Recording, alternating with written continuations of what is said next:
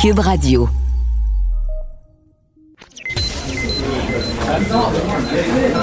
Silence! Veuillez vous lever. La Cour, présidée par l'honorable François-David Bernier, est déclarée ouverte. Entrez dans les coulisses de la justice. Écoutez, vous serez pas jugé. Ils appellent à la barre les acteurs de l'actualité. Oui, votre honneur. Avec François-David Bernier. Avec François-David Bernier. Avocat à la barre. Cube Radio. Bienvenue à la deuxième partie euh, de l'émission Avocat à la barre. Pour cette semaine, euh, nous continuons nos analyses juridiques euh, de l'actualité, plus principalement. On continue avec Nicole Gibault, qui est toujours avec nous.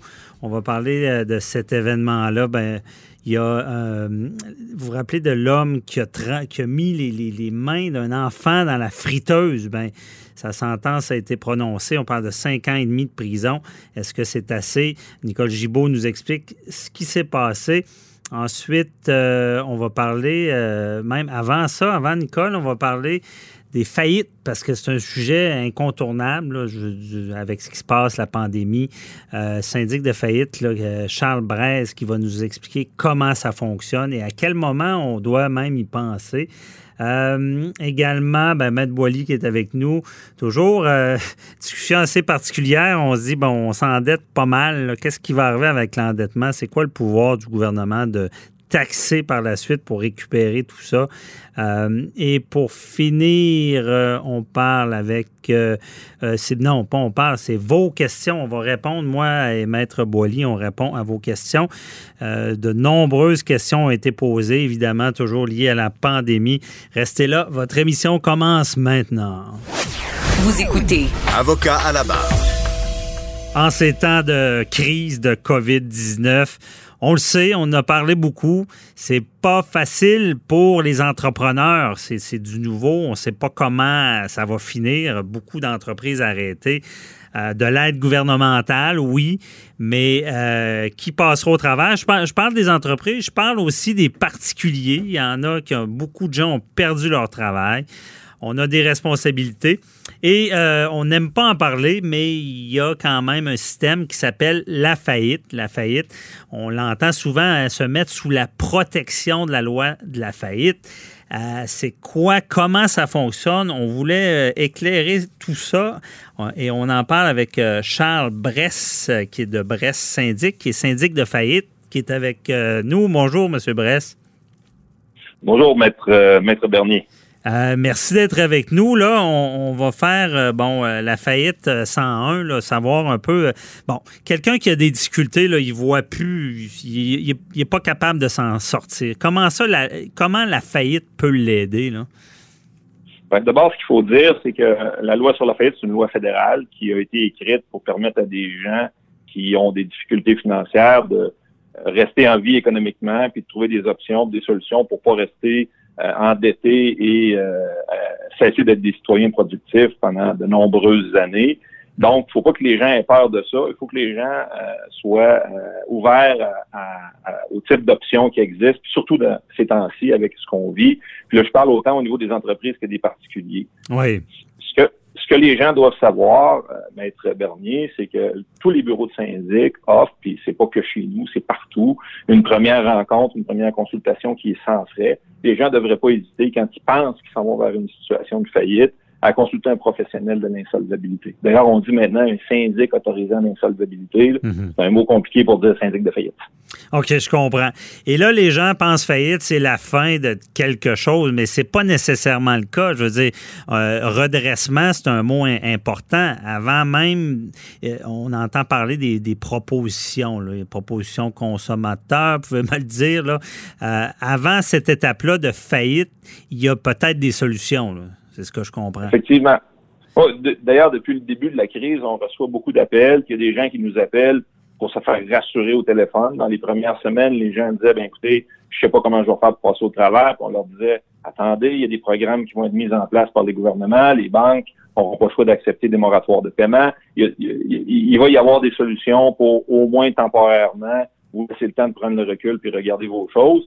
Il y a d'autres gens qui nous appelaient qui étaient déjà fragiles avant, que ça commence et qui, évidemment, euh, se sont retrouvés dans des difficultés encore plus grandes et qui n'ont pas eu le choix de choisir une option. Et dans tous les scénarios, quand les gens nous rencontrent, ce que nous, on doit faire, c'est faire une analyse de leur situation et leur dire quelles sont les options qui existent autant dans la loi sur la faillite qu'en dehors de la loi sur la faillite. Puis vous l'avez bien dit, dans la loi sur la faillite, quand il n'y a pas d'option à l'extérieur, euh, il existe la proposition mhm. de commerce ou de consommateur ou la faillite proprement dite. Je peux vous expliquer dans les grandes lignes ce qu'est une faillite, si vous le voulez. Ben, on va commencer par la proposition. Proposition, c'est qu'on a des créanciers, on doit de l'argent du monde que ce soit en affaires personnelles. Et ces gens-là peuvent peut-être faire un effort. C'est ce que je comprends. On entend des fois l'expression, ben, ils ont eu 25 cents dans la pièce. Est-ce que c'est ça? Ben, essentiellement, le but de faire une proposition, c'est d'éviter la faillite. Puis, pour bien comprendre la proposition, si on prend le temps de, si je prends le temps de vous expliquer très sommairement ce qu'est une faillite, mhm. ben, ça va, ça va permettre à vos auditeurs de comprendre pourquoi, dans certains cas, c'est avantageux la proposition. Le principe, c'est qu'une faillite, une personne qui est rendue à un, puis une compagnie également qui est rendue à un point où il n'y a plus aucune expectative de s'en sortir, mhm. elle peut dire à un syndic, je te remets les actifs que j'ai qui sont saisissables, en échange de quoi je demande à être libéré de mes dettes. Donc, je demande à ne plus avoir à rencontrer mes dettes. Dans un scénario comme celui-là, les gens vont, dans certains cas, perdre des biens comme leur maison, leur auto, dans la mesure où ces biens-là présentent une plus-value, c'est-à-dire une mhm. équité une différence entre la valeur de, des biens et la, dette euh, qui, qui, est grevée à l'actif. Des gens dans cette des gens dans cette situation-là qui ont des actifs à sauver peuvent dire ben plutôt que de perdre mes biens, ben, je veux offrir à mes créanciers un compromis. Alors là, le syndic, l'administrateur de la proposition, ce qu'il va faire, c'est qu'il va dire écoutez, je fais le, le scénario d'une faillite, j'évalue que dans un contexte de faillite, les créanciers pourraient recevoir exemple, 10 cents dans la pièce, pour reprendre l'expression que vous m'avez dit tantôt. Mhm. Alors, pour éviter ça, ben, on va leur offrir 15 ou 20 cents dans la pièce, payable dans un délai qui peut aller jusqu'à 5 ans sans intérêt. Auquel cas, on évite la saisie des biens et évidemment, on a négocié un compromis avec les créanciers, qui n'est pas sans conséquence au crédit, mais qui est moins pire qu'une faillite, qui permet de garder les biens. OK, je comprends. Dans certains autres cas, ben, c'est pas possible. Donc, c'est carrément la faillite, effectivement. OK. Puis beaucoup de gens vont se dire Ouais, mais quel intérêt ont mon, le, créancier d'avoir une partie de ce que je leur dois? Bien, je pense que je me trompe pas en disant ben c'est mieux. Mon grand-père disait toujours euh, Vaut mieux un oiseau dans ta main que quatre sa branche ça ressemble à ça. C'est qu'ils vont récupérer quelque chose, tandis qu'en faillite, il y, a, il, y a, des prioritaires, il y a, il y a toute une colocation qu'on appelle un ordre. Euh, c'est un peu ça? Oui, ben, j'adore votre expression. Je vais la garder avec votre permission quand je fais des présentations à mes clients. Mais effectivement, les créanciers, quand ils reçoivent une proposition qui a été préparée à l'aide d'un syndic par une personne qui a des dettes, ben, elle est accompagnée d'un rapport du syndic. Le syndic doit dire aux créanciers, écoutez, vous avez une proposition par laquelle vous vous faites offrir un compromis payable sur cinq ans à 10 cents dans la pièce ou 15 cents, 20 cents, peu importe le montant. Et moi, comme professionnel de l'insolvabilité, euh, je vous confirme, avoir analysé la situation, et si vous, vous n'acceptez pas la proposition, bien, vous allez vous retrouver avec une faillite. Puis dans le contexte de la faillite, ça va être deux cents, sinon zéro la pièce. Donc, mhm. acceptez ça, c'est moins pire. C'est un oiseau dans vos mains et non pas quatre à la branche. Puis oui, les créanciers, vous allez récupérer de l'argent. Et on s'attend dans les prochains mois, dans les prochaines années, à ce qu'il y en ait beaucoup, parce qu'évidemment, il y a beaucoup de gens qui sont impactés par la situation actuelle. Puis les banquiers, vont préférer récupérer une partie de leur argent que tout perdre. OK, je comprends. Bien expliqué. Ça nous fait voir un peu le côté technique, mais on va y aller sur l'humain un peu parce qu'il y a beaucoup de gens, puis euh, ça, doit être gênant d'aller chez voir un syndic. Je sais pas, est-ce qu'il y a cette gêne-là des gens d'accepter de, dire ben ça va pas bien?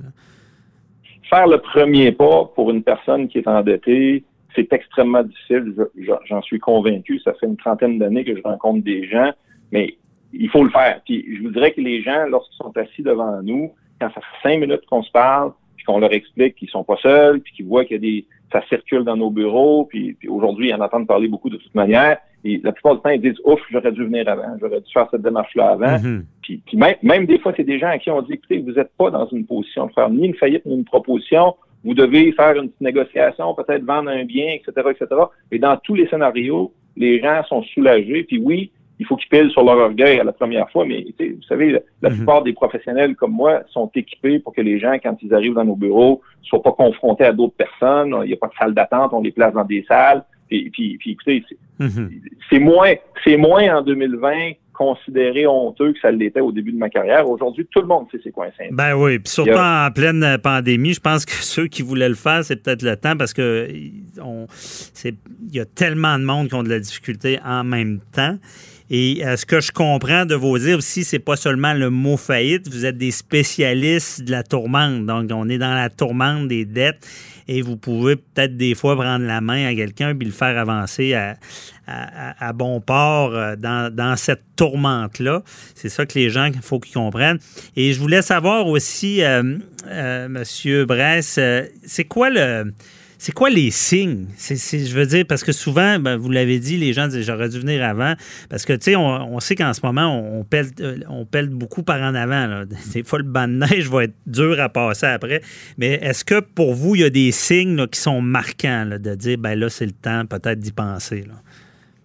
Ben, écoutez, à partir du moment où les gens ont, ont, pas d'expectative ou constatent pas que leur endettement, là je parle de dette non productive, pas de, de dette sur des sur des, des, biens comme une maison ou une auto, mais sur le reste, des dettes de carte de crédit, mm baissent pas, continuent à progresser, qui sont obligés de prendre la carte de crédit pour faire l'épicerie parce qu'il n'y a plus d'argent dans le compte, ils vivent l'angoisse de se faire refuser une transaction c'est des signes plus qu'évidents qu'il est temps de consulter. Puis, comme je vous dis, là, puis je, vais revenir peut-être une, dernière fois sur ce qu'on s'est dit précédemment. Mm-hmm. Le syndic est un professionnel qui a des hautes obligations euh, déontologiques. On ne peut pas dire à une personne qui ne doit pas faire faillite qu'elle doit faire faillite. Donc, les gens, quand ils rencontrent un syndic, puis c'est vrai pour tous les professionnels de notre domaine, on a des très bons syndics dans la région de Québec et à Montréal aussi, là, les gens, quand ils viennent rencontrer un syndic, doivent s'attendre à se faire donner des options sont prévus dans la loi, mais qui ne sont pas dans certains cas prévus dans la loi. Et si ce pas des cas ni de faillite ni de proposition,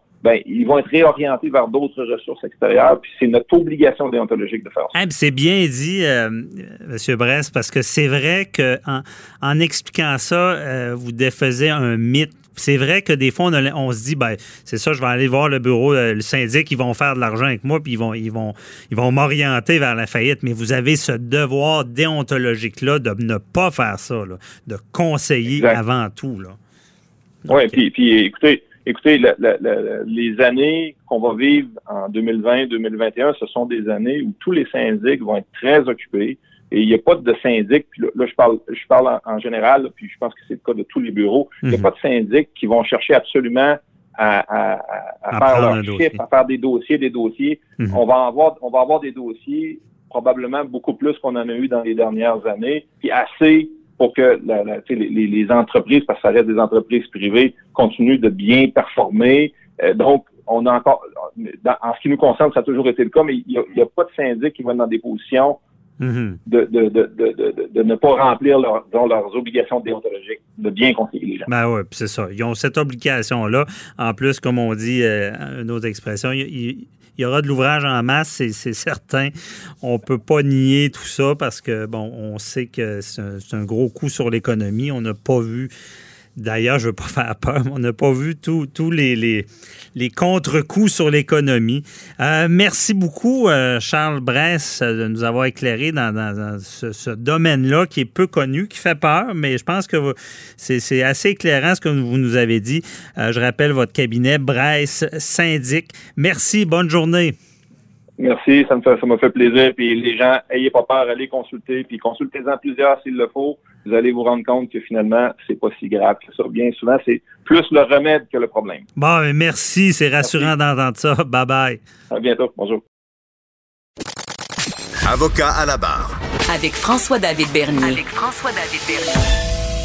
L'homme qui a plongé les mains d'une fillette de 15 mois dans l'huile euh, toujours chaude d'une friteuse, imaginez, euh, a été condamné à une peine d'emprisonnement de 5 ans et 6 mois. Euh, tout un dossier, ça avait fait beaucoup parler. Comment, j'ai pas tant suivi le dossier, mais première question, je me dis comment quelqu'un peut penser à faire ça? Pourquoi il fait ça? Et est-ce que une peine de 5 ans, c'est suffisant? On en parle avec Nicole Gibault, juge à la retraite. Euh, rebonjour. Bon, rebonjour. Alors, euh, là, oui, évidemment, euh, on parle de, de ce dossier-là. On, en a parlé, c'était avant, euh, pré-pandémie. Ouais. La- le- évidemment, le verdict, parce que ça, c'est un dossier qui était devant le jury. Et, et il n'a pas témoigné, ce monsieur-là. Et évidemment, lorsqu'il a eu sa sentence, c'était pour la première fois, il, euh, il a dit euh, ça n'a pas de bon sens, voyons si j'aurais fait une affaire comme ça, mais sauf que on s'entend qu'il n'a pas témoigné. Euh, c'est un jury qui a entendu toute la preuve. Mais que- complètement. Peux-tu nous rappeler, c'est quoi les faits de ça? C'est, c'est- qu'est-ce Ben, qui est il arrivé? est effectivement, il était reconnu d'avoir brûlé délibérément. C'est c'est ce qui est important là, en immergeant les, les mains de. euh, j'ai- J'ai tellement de difficulté à parler de ce dossier-là des fois parce que les, je pense que les ça, ça donne des Hmm. frissons euh, dans, dans la colonne vertébrale jusqu'au cerveau, délibérément les mains d'une fillette de 15 mois en les immergeant dans l'huile d'une friteuse. Écoutez, là, on a tous reçu une éclaboussure à un moment donné Et- de, de l'huile sur le bras, puis on saute à peu près 20 pieds dans les airs. Euh, on peut-tu s'imaginer comment cette fillette-là de 15 mois, écoutez, elle a- elle a de graves, graves séquelles et aussi des graves séquelles, de graves séquelles psychologiques. Euh, bon, je parlais dans le détail, moi non plus, de tout ceci, mais ça avait été plaidé. Euh, alors, il n'y a pas d'explication. On n'en a jamais eu des explications. Il n'a pas témoigné.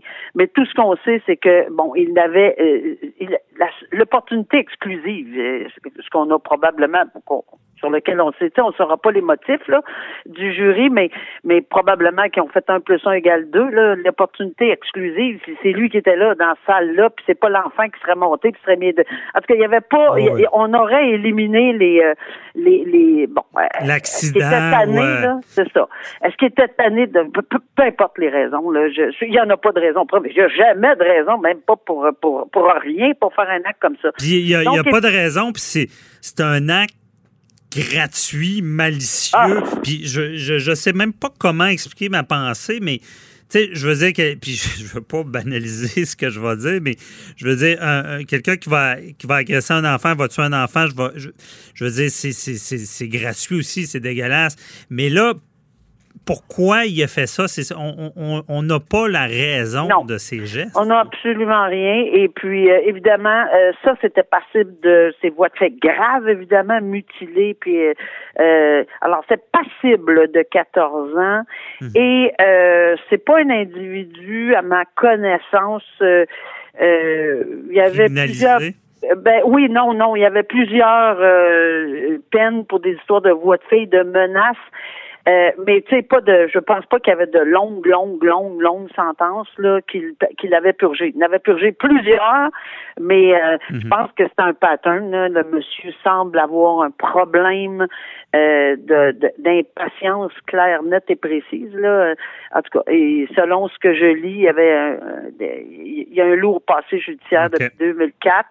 Euh, il a copé de plusieurs peines euh, pour des histoires de voies de fait et de menaces. C'est ce que c'est ce qu'on lit. Alors, cinq ans et demi. Bon, euh, on parlait tantôt. Est-ce que c'est euh, qu'est-ce qu'on fait? On a, honnêtement, quelqu'un dirait, ça vaut 25 ans, ça, là, tu sais, mais il n'a pas 25 ans. Ah. Ça vaut, il n'y a, y a pas de, il y a pas de prix. Ça, c'est comme lorsque euh, euh, on, j'ai, fait ça dans ma vie, sentencer des gens pour avoir tué quelqu'un en automobile ou euh, avec, ou peu importe le, le, le- le genre de crime là, ou, ou la perte d'une vie. Mhm. Voyons, c'est parce que la perte d'une vie n'équivaut pas avec une sentence en nombre de temps, de mois et de. Ici là, je l'associe exactement au même raisonnement.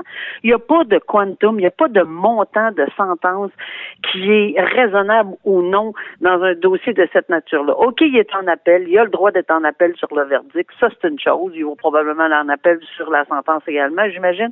Mais le cinq ans et demi dans les circonstances, à mon avis, est plus que raisonnable. Euh, pour ce genre de dossier-là, on parle de vulnérabilité, on parle d'une de, de, voie de fait grave. Ça, c'est d'une violence inouïe. Il n'y a même pas de mots pour la décrire. Et encore une fois, on parle pu- d'enfants vulnérables.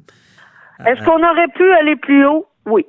Ouais. Alors, la réponse est bien simple. Oui, on n'aurait pas allé plus haut. Est-ce que ça aurait été attaquable? Je crois que non. Si c'est bien formulé, mais je ne pense pas que le juge, dans les circonstances, est allé à la baisse. Mhm. Je ne pense pas que, je pense qu'il était juste prudent, tu sais, dans, dans- juste prudent, là, pour essayer peut-être de, Euh. de faire son travail comme il fait. Je pense que dans les circonstances, avec les paroles qu'il a prononcées, c'était dans le but d'envoyer un message. Est-ce que c'est un message? C'est toujours bien mal reçu euh, par le public lorsqu'on parle d'une sentence maximale de 14 ans et qu'on donne 5 ans et demi. Parce qu'on dit, ben voyons, pourquoi 5 ans et demi? Pourquoi pas plus vers le 14 ans? Surtout qu'il y avait des antécédents judiciaires et probablement que ça aurait été un raisonnement aussi qui aurait été acceptable d'en donner plus. Peut-être qu'on, Nicole, on, on est rendu. Parce que tout à l'heure, on s'est parlé des, de- des peines qui étaient. La Cour suprême qui reconnaît que les, les peines sur les enfants pour des agressions sexuelles doivent être plus sévères. Mais peut-être que ça devrait être élargi à dire Oui, un crime qui est commis sur un enfant. Peu importe sa nature, oui, l'agression est grave, mais dans ce cas-là, c'est très grave aussi, parce que l'enfant est vulnérable, devrait être plus sévère. Et, Oui. euh, Et, et évidemment, si, si, si- je suis tout à fait d'accord. Et, euh, et, et- quand on parle d'un enfant, on parle d'un enfant qu'il soit mutilé, que puis ça, c'est des séquelles à vie, autant que euh, autant dans les circonstances, j'imagine qu'une tu sais, on peut pas faire de comparaison, mais par- la seule comparaison, c'est qu'il s'agit de, de, de, Mhm. de la plus haute, la plus haute. Euh, l'attaquer des gens vulnérables. C'est ça. Dans le sphère de la vulnérabilité, c'est les gens les plus vulnérables. Et, et là, euh, je, je- en, par- en- tout en jasant avec toi, euh, on parle de, d'appel du verdict. Puis si on parle d'appel de la sentence, ben il va peut-être avoir des surprises. Ah, ah, Parce que oui. peut-être que la couronne va demander plus. Euh, alors c'est ce qui. On le rappelle, c'est- arrivé. c'est ça, la- déjà ceux, ceux arrivé. qui vont en appel seulement en se disant je vais m'essayer, ça peut coûter euh, plus cher. Parce que peut-être que c'est un genre de dossier. J'imagine c'est ce que ça a fait aussi dans, dans le cas dont on parlait pour les agressions sexuelles. Je pense qu'il n'y a pas eu plus, lui, mais il y Non, aurait non, parce pu avoir ben, plus. Tout dépend. Ben, la, Cour- la Cour suprême le dit, là. Et, et je pense que là-dessus, sur, sur, sur ces principes-là, on peut, on peut faire un genre de copier-coller sur la question de la vulnérabilité. Puis je pense que c'est important de le dire. Et dans les circonstances, attention, là, si, euh, à moins que la couronne n'ait pas demandé rien, mais je pense pas, je pense que la couronne avait demandé quand même, je ne pas le détail, là, mais euh, rien n'empêche à la couronne de dire, bon, ben, c'est ça. Alors, appel sur le verdict, euh, on conteste. Appel sur la sentence, on va contester et on va demander un 10 ans minimum. Et il peut se ramasser avec, je pense pas ait personne, si la Cour d'appel confirmait le verdict, évidemment, parce que s'il y a eu des erreurs, je suis la première à dire quand il y a des erreurs judiciaires, peu importe qui, quoi, dans quelles circonstances, on ne doit jamais accepter ceci et on doit se plier à ça, là, c'est clair. Mais s'il n'y a pas eu d'erreur, si le verdict n'est pas renversé, c'est un verdict par un jury, qu'on maintient la sentence, le verdict, euh, et qu'on attaque la sentence, il peut y avoir des euh, surprises à la Cour d'appel Mhm. si on attaquait également la sentence. Ben oui. Et tu, tu parles de jury, là, ça, ça m'interpelle dans le sens que on saura jamais Non. que- comment le jury a pris sa décision. Mais c'est sûr que moi, dans mes instincts d'avocat, euh, je me dis, c'est le genre de dossier, des fois, qui est pas plus facile, mais on parlait dans l'autre entrevue aussi de garder la tête froide. Je ne sais pas comment des gens du public, un jury, arrivent à, à pas embarquer dans l'émotion en voyant telle atrocité être commise. Ben, on va un commencer enfant. par la base là, avec euh, euh, ton expérience, l'expérience de ton, ton collègue. Est-ce que vous seriez allé devant le jury qu'un dossier comme ça? Je pense pas. Non, Je c'est sûr qu'on aurait voulu partant, euh, la ben, tête froide. C'est ça. On, a- on aurait redouté un peu l'émotion des. Ben, je pense que tout le monde, on, on- on Ouais. parle de, on, on- souvent on dit les dossiers d'agression sexuelle, c'est très très rare qu'on les retrouve devant le jury. Mais je pense qu'ici on avait un dossier d'un enfant de 15 mois où on aurait délibérément mis les mains dans l'huile. Je, je, je ne veux pas mettre en doute là, la qualité de la représentation, au contraire. Mais c'est des décisions qui ont été prises euh, par l'accusé et son, Mhm, son avocat. avocats. Alors, pour les motifs qui leur appartiennent, moi, je sais bien qu'à tête froide, là, en, en vous posant la question, moi aussi, j'ai cette réaction-là. Je, je, je pense pas que. que- que Mais ça on sait, euh, parce que t'es euh, t'es juge à la retraite, je pense que à, à 5 ans, ben, là, c'est le juge qui a déterminé le, le nombre d'années. Il faut se le rappeler, c'est pas le jury. Euh, Non, non, jury. C'est C'est coupable, vrai, non coupable. Mais avoir ce genre de fait-là, pas sûr que ça aurait changé non plus de quoi devant un juge seul. Je pense que. Non. Euh, Non. euh, émotion ou pas, si on regarde les faits sur ce qui s'est passé, et euh, comme vous l'avez, tu l'as bien dit au départ, l'opportunité exclusive de, pas une autre personne, ça peut pas être un accident. Je pense pas que rien. Ben, c'est ce que le jury a décidé, parce qu'évidemment, la mère était aux alentours, mais je pense qu'ils ont eu la preuve euh, dans ce dossier-là et ils ont fait les éliminations qui se devaient. Mhm. Euh, ils ont éliminé potentiellement la mère pour X nombre de raisons qu'ils ont entendues dans la preuve. Mais oui, la mère était autour, mais où, quand, comment et à telle, à telle période. Donc, écoutez, c'est c'est ça qu'on se dit. On ne saura jamais les motifs. On verra si, évidemment, le verdict est renversé. Puis, s'il y a des motifs pour renverser le jugement, ben, ils renverseront, puis on les lira, puis on les, on les expliquera et on s'en reparlera. Oui, ben c'est ça. C'est sûr qu'on on va suivre ça avec attention. Euh, quand même, bon, le- le- l'exemple est donné parce que c'est le genre de, de choses qui se font pas. Est-ce que c'est assez? C'est sûr qu'on on s'en remet au système. On, verra peut-être que dans des... des moi, je, je suis de ceux qui pensent que quand ça touche un enfant, euh, les peines doivent être plus sévères. Là, on n'a pas fait toute l'analyse de la jurisprudence, mais c'est sûr non, que c'est marquant d'avoir ce, ce- ce genre de, de- de choses-là faites à un enfant qui semble être gratuit. Là. En- Et il avait des antécédents judiciaires en matière de violence. Ben, c'est ça. Mais On se dit, euh, on se pose des questions, des PJ Oui. étaient où, pourquoi, pourquoi il y avait l'enfant. Est-ce qu'on est au bas de la fourchette raisonnable? Euh, Peut-être. Mhm. Oui, c'est ça. On, on verra la suite. Merci beaucoup, Nicole. Euh, Ça m'a fait on plaisir. éclairé dans ces dossiers. Là. Bonne semaine. Au revoir. Bye. Avocat à la barre. Avec François-David Bernier. Des avocats qui jugent l'actualité tous les matins. Est-ce que je suis le seul à penser ça? Mais, mais ça, on voit des, des annonces, là. Beaucoup d'aide, là. C'est bienvenu, là. On aide les gens. Le, gouvernement, le gouvernement Trudeau est là. Et, euh, mais je ne sais pas comment on va se sortir de ça, de ce déficit-là. Je ne veux pas être prophète de malheur, mais j'ai l'impression que ça va prendre beaucoup d'années avant de récupérer toutes les dépenses qui ont été faites. Et on, je voulais en savoir plus parce qu'après ça, eh, dépenses égales euh, taxes. Est-ce qu'on va être taxé plus? On en parle avec euh, Maître Jean-Paul Boilly qui est avec euh, moi, comme toujours. Ouais, ben les taxes, euh, les taxes, les taxes, les pouvoirs, les pouvoirs de taxation, d'abord, euh, n'oublions pas que ça, c'est venu avec les, les guerres. hein. Ce sont les guerres, euh, Première Guerre mondiale, Deuxième Guerre mondiale, qui ont commencé là où on a commencé à taxer de façon plus généreuse directement, parce qu'il y avait des taxes dans le temps, souvenez-vous, du temps des, des rois, etc. On payait des dots, on payait de- une forme de taxation, mais la- les- les- l'impôt tel qu'on connaît, c'est, ça a été d'abord les impôts de guerre qui ont été faits pour soutenir les efforts de guerre. Alors, et c'est resté après, puis c'est là qu'on a commencé à, à donner plus de services, donc à augmenter les impôts tranquillement. Mais là, on- la pandémie fait en sorte que, bon, au fédéral, on est rendu à un déficit euh, prévu d'au-dessus de 200, presque 60 milliards. Ça va peut-être même grimper à 300. On, ça n'a plus de limite. Comment? Euh, ben, comment? 60 à 300? ah, euh, facile, facile, facile. Écoutez, là, on a mis beaucoup, beaucoup d'argent dans l'économie. Euh, il va falloir payer à un moment donné, c'est clair. Ouais. Alors, Mais comment- com- question, euh, Ouais. est-ce qu'on a déjà vu ça, ce genre de... Ben, autant que ça, non. Euh, Lorsqu'on revient aux, aux- aux- aux anciennes guerres, effectivement, pour les efforts de guerre, on avait mis des impôts qui n'existaient pas. Alors là, on nous annonce, bon, au niveau municipal, on, on a annoncé à Québec, puis Montréal a suivi aussi, là, qu'il n'y aurait pas d'augmentation significative des taxes. Euh, on dit au fédéral, on a annoncé passablement la même chose, en tout cas pas pour cette année.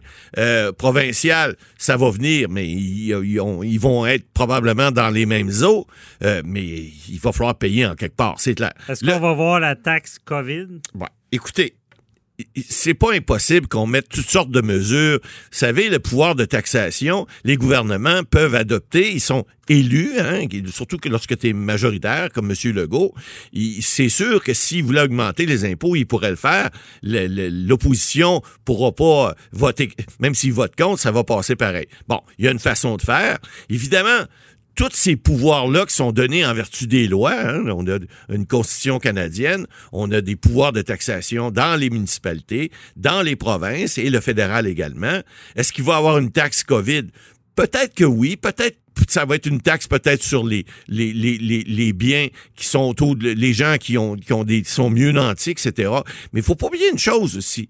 La fameuse taxe GAFAM qu'on appelle les, les géants de ce monde, ceux qui sont les, les, les, les, les, les, gens qui, pas les gens, mais les entreprises qui payent le moins de, de taxes. Là, on parle de, de, bon, de Google, on parle d'Amazon, de Facebook, de Apple, de Microsoft. Alors, ces gens-là, ne paient pas comme tel de taxes. Ça fait longtemps qu'on en parle. On sait qu'il y a des pays qui, comme la France, euh, l'Australie, euh, ils, ont mis en, branle ces taxes-là. C'est 3 du, euh, dans ces deux pays-là, entre autres, c'est 3% du chiffre d'affaires brut de ces entreprises-là, parce que ça devient difficile de contrôler les, les revenus et dépenses. Est-ce que c'est vendu dans votre État ou pas, etc. Alors, ils, ils font un, montant fixe qui mais c'est des milliards de dollars. Alors, ces taxes-là qu'on parlait de plus en plus avant que la crise de la COVID arrive, ben, il va falloir de plus sérieusement parce que là, il va falloir les rembourser. Puis si les gouvernements continuent à dire qu'il n'y aura pas d'augmentation d'impôts, en tout cas pas pour cette année, il n'y aura pas d'augmentation de taxes, euh, les villes vont avoir des déficits énormes, importants. On voit au niveau de la, STCUM à Montréal, bon, euh, les, les, métros sont vides, les autobus sont vides, c'est des revenus qui sont pas là, les dépenses sont là.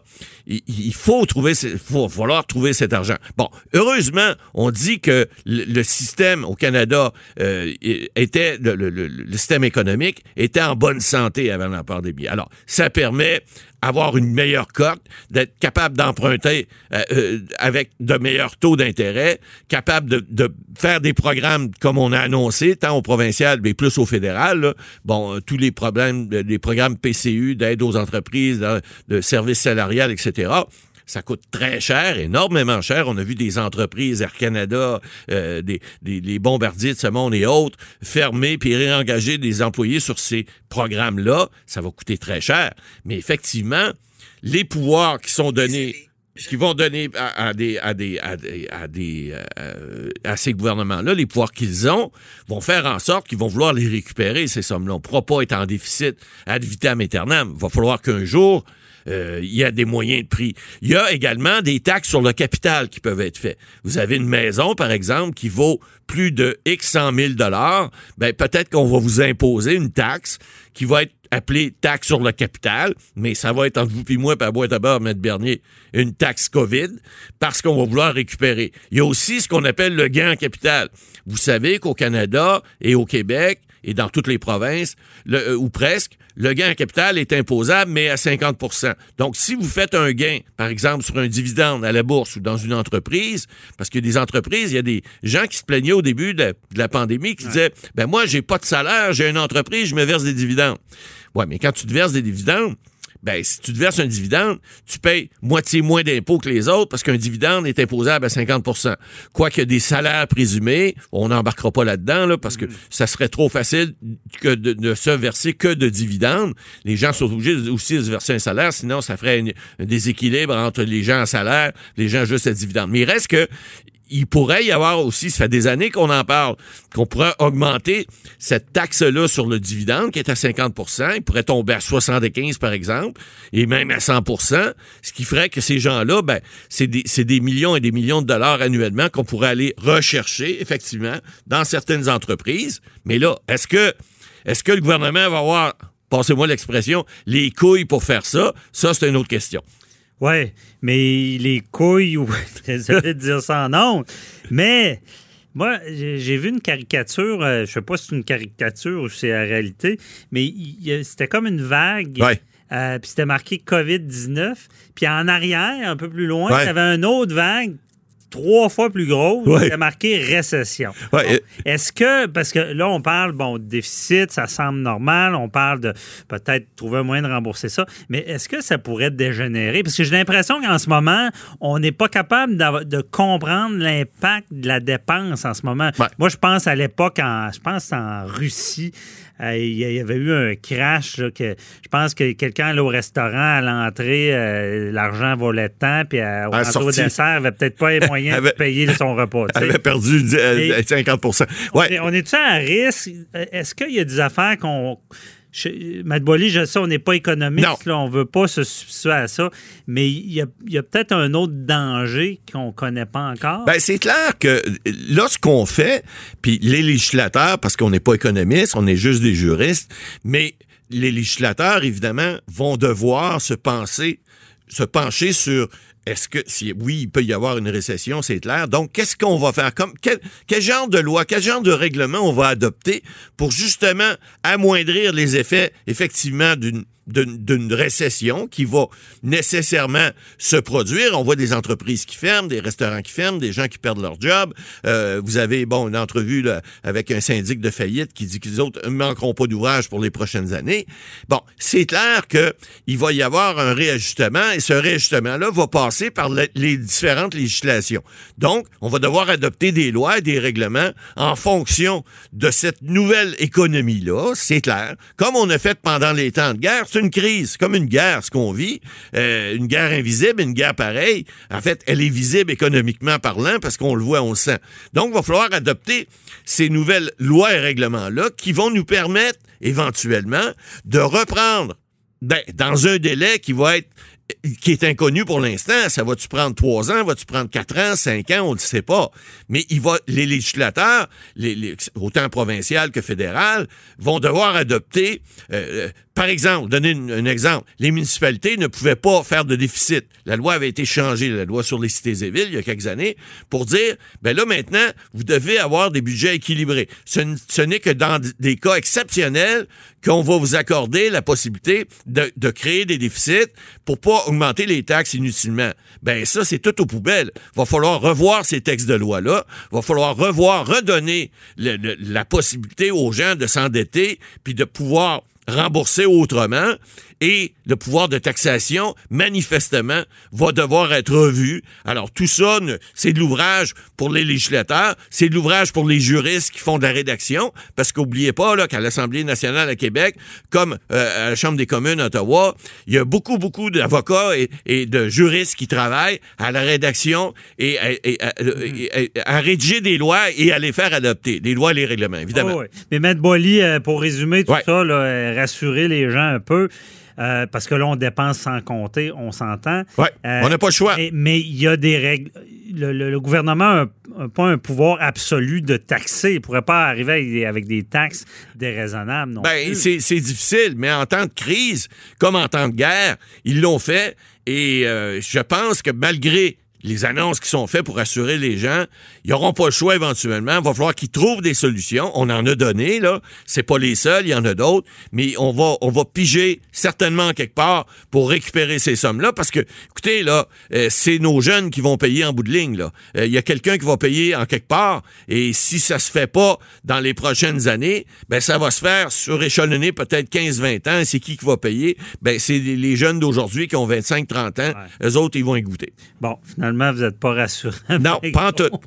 On verra ce qui se passe. On souhaite euh, du positif. Il y en aura, il y, il y a des gens, et comme en temps de guerre, là, je vais finir là-dessus, il y, il y en a qui ont profité de ces temps-là. Ah oui, c'est sûr. Euh, Peut-être ça sera eux qui seront taxés. Ben là, c'est eux qui... Ceux qui sont devenus multimillionnaires parce qu'ils faisaient tel produit qui aidait à la COVID. Je ne sais pas. Honnêtement, c'est pas mon domaine, l'économie. Mais il y a quelqu'un euh, qui va payer en quelque part, C'est clair. quelqu'un qui va payer, mais c'est pas sans limite non plus Non. Le, le- le- le pouvoir de taxer. Ils peuvent pas arriver avec des taxes qui sont déraisonnables non plus. Là. Ça devrait bien se faire. Merci, Matt Boily.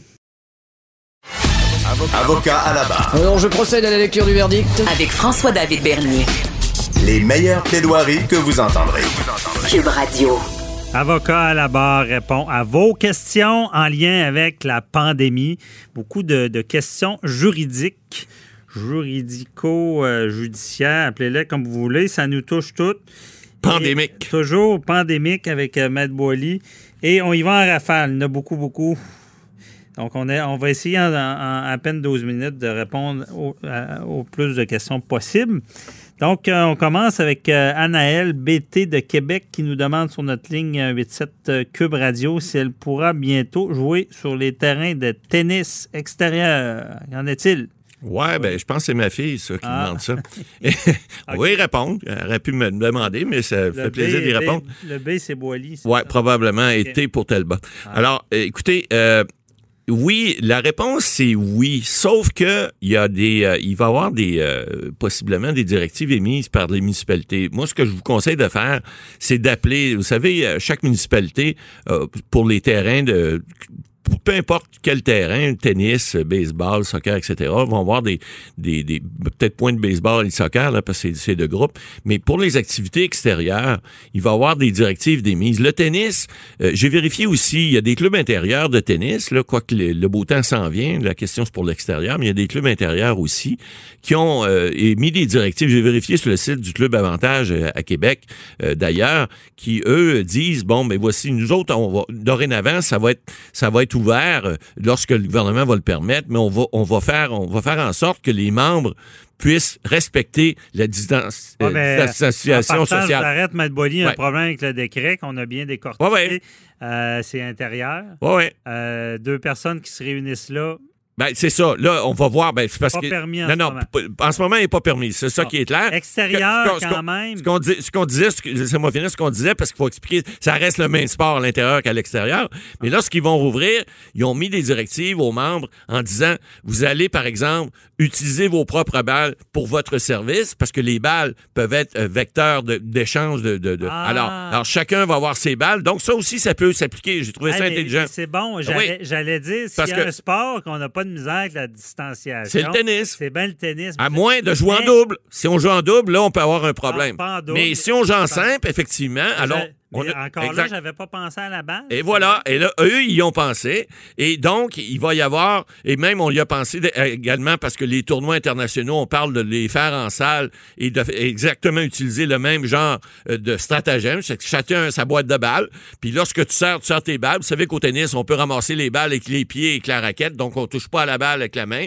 Puis lorsque c'est à votre tour, ben, vous prenez vos propres balles. Alors, ça, c'est ingénieux. Alors, à l'extérieur, ça pourrait être exactement la même chose que les parcs, évidemment, euh, euh, soient ouverts, parce que là, il y a des municipalités qui en ont, ils ont pas ouverts encore, mais ça pourrait se faire. Et avec ce genre de, de, de, façon de procéder-là, ben, ça permettrait à tout le moins aux gens de jouer en simple. La même chose pour le golf. hein, J'en profite pour euh, dire des activités extérieures. On voit des clubs là, qui devraient ouvrir d'ici la fin mai. Enfin, c'est ce qu'on pense. Et puis, euh, à ce moment-là, ben, aux autres aussi vont pouvoir respecter la distanciation sociale. Par exemple, un, dans, un par voiture ou un dans une voiture, l'autre qui marche. Vous savez, il y a des façons de faire qu'on peut respecter. Donc, on peut euh, pratiquer ces sports-là en toute sécurité.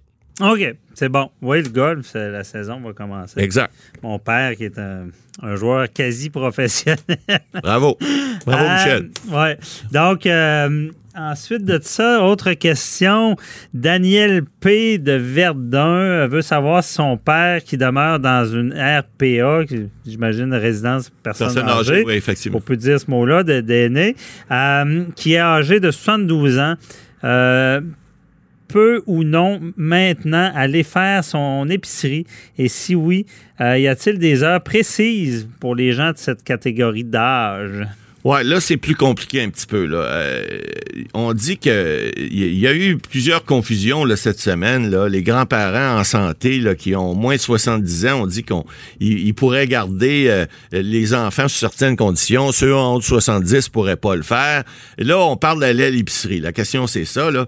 Euh, écoutez, ce qui a été dit finalement, c'est que les gens vont pouvoir sortir, vont pouvoir euh, aller prendre des marches alors qu'ils étaient complètement en confinement.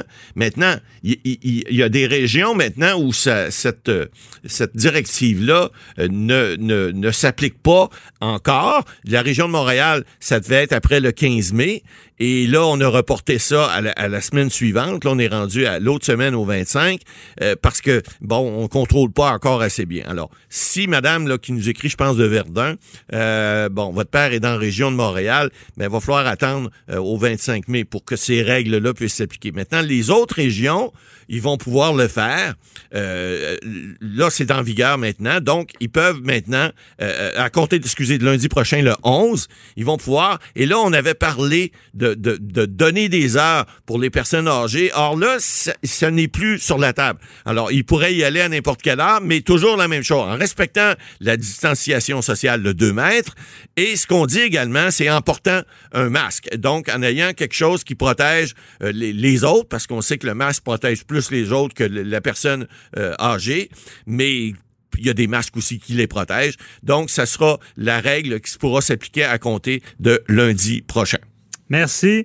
Euh, ensuite, euh, Sylvie B, qui habite à Victoriaville, nous a écrit ça sur la page Facebook pour savoir si les règles qui s'appliquent pour les enfants en CPE seront les mêmes en région euh, que ceux dans la, adoptés dans la grande région de Montréal. Est-ce que c'est les mêmes règles? Ouais, ben en fait, il y a plusieurs règles qui ont été publiées. Euh, c'est clair que c'est c'est pas toujours évident là, de dire, ben là, on est dans, en région, nous autres, est-ce qu'on doit appliquer les mêmes règles? Euh, vérification faite, les CPE euh, et, et- les, les- les- les- endroits où on garde les enfants euh, vont avoir des règles et et c'est tous les mêmes règles. Alors, euh, on dit euh, euh, les parents doivent laisser les enfants l'entrée, les enfants doivent se laver les mains avant de bon, euh, ils doivent jouer avec les mêmes jouets et, euh, et c'est des petits groupes dans des grands espaces.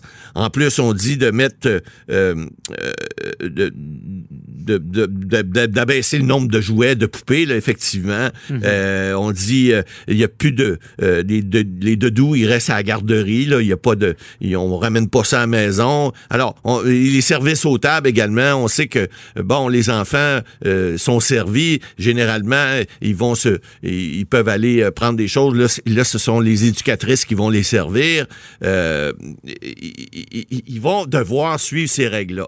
Bon, évidemment, ça doit s'appliquer partout à la grandeur du Québec, même si il y a des régions qui sont plus éloignées, des fois qui sont moins à risque. Pourquoi? Parce que là, on va ouvrir ces régions-là. On veut pas que les enfants soient contaminés. Le problème, on le sait depuis le début, c'est pas les enfants le problème. C'est que si les enfants ramènent des virus à la maison, ben là, la propagation, on le dit, on le dit à l'émission aussi, ça va recommencer. Ce qui était peu de monde au, début, qui est rendu, euh, bon, au-dessus de 35 000 cas, là, ben si ça devient exponentiel. Donc, on veut éviter ça.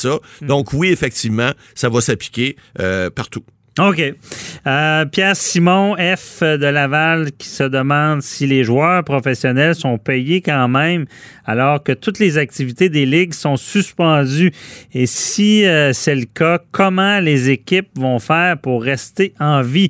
Il y a des, belles préoccupations, c'est vrai. Ah ben c'est vrai. Puis écoutez, là, les millionnaires du sport, là, évidemment, ils sont pas tous millionnaires. On sait que ce sont les ligues majeures là, qui euh, et les gens gagnent des gros salaires, baseball, euh, football, hockey, euh, même soccer à la limite. Mais euh, bon, il y a des ligues qui sont professionnelles aussi, qui sont mineures.